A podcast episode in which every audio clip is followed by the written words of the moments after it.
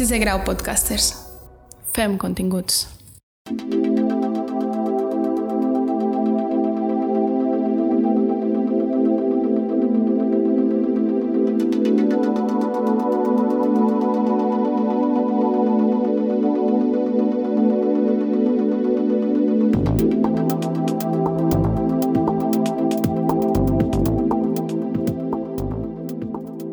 Cambian las épocas, cambian los estilos, pero todas las grandes bandas tienen tres tipos de álbumes. Los superventas, los intrascendentes y los grandes fracasos comerciales. Pero siempre hay uno con el que dejan de ser una promesa o una banda o artista en ascenso para consagrarse definitivamente. En este podcast haremos un breve resumen de los álbumes que marcaron un antes y un después en la historia de algunos artistas destacados de las últimas décadas.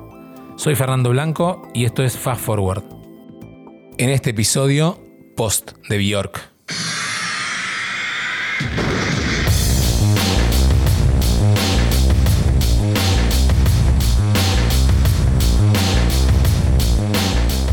Digamos que Bjork lo tenía todo para ganar en 1995.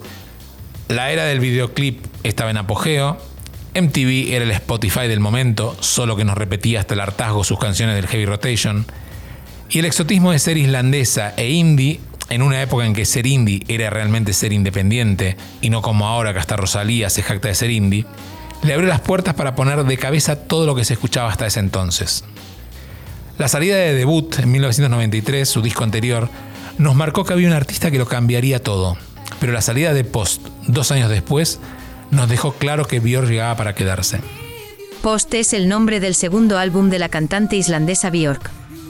Se grabó durante 1994 en las Islas Bahamas y salió a la venta en junio de 1995.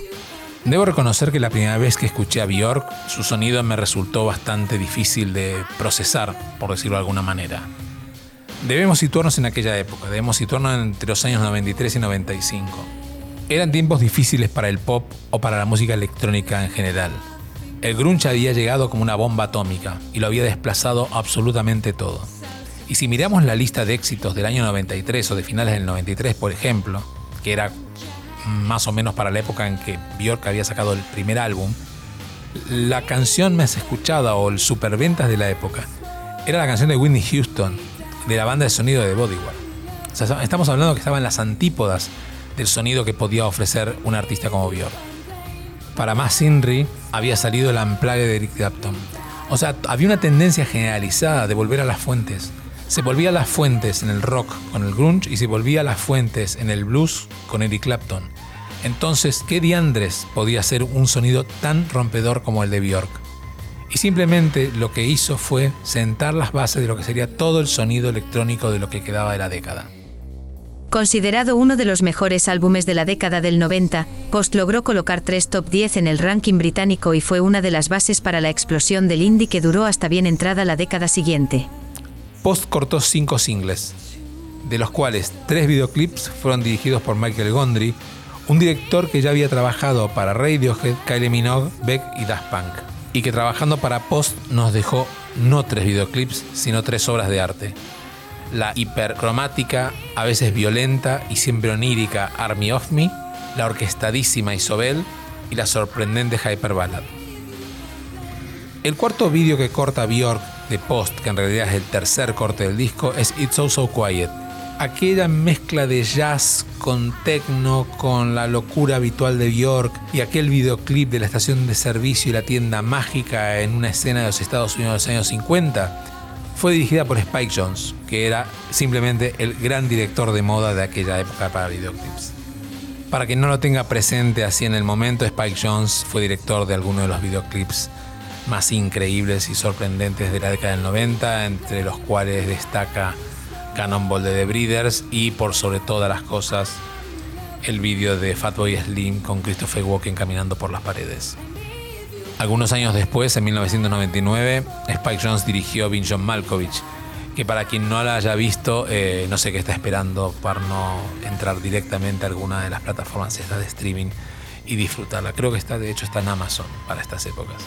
Post fue un álbum en el que Björk experimentó con elementos que había dejado de lado en debut, como la electrónica, el jazz y el techno. Según la artista, la temática general trata de la añoranza a Islandia, su país natal. Ella explica que el nombre post se refiere a la sensación de enviar emocionalmente cartas a su hogar.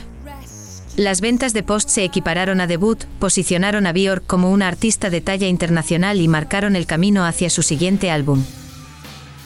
Luego de Post, Björk lanzó Homogenic y Vespertine, explorando cada vez más vertientes musicales hasta que su música dejó de ser pop, para transformarse en otra cosa. A veces un poco pretenciosa, seguramente. Debo reconocer que todo lo que vino después de Vespertine a mí se me hizo un poco críptico y complejo, lo que me alejó un poco de su obra. Y me consta que a gran parte del público que la seguía en aquellos primeros 90 también le provocó una sensación similar. De todas maneras, ya su camino estaba trazado y hoy en día Björk ya presenta su trabajo en museos o muestras de arte y sus conciertos ya han dejado de ser un show al uso, sino experiencias que van mucho más allá de las dos horas de canciones. Actualmente, más de 25 años después, Post suena frecuentemente en casa, ahora en vinilo. Un detalle un poco snob, ya que Post es un álbum concebido en plena época del CD, cuando los discos ya habían entrado de alguna manera en su temporal decadencia.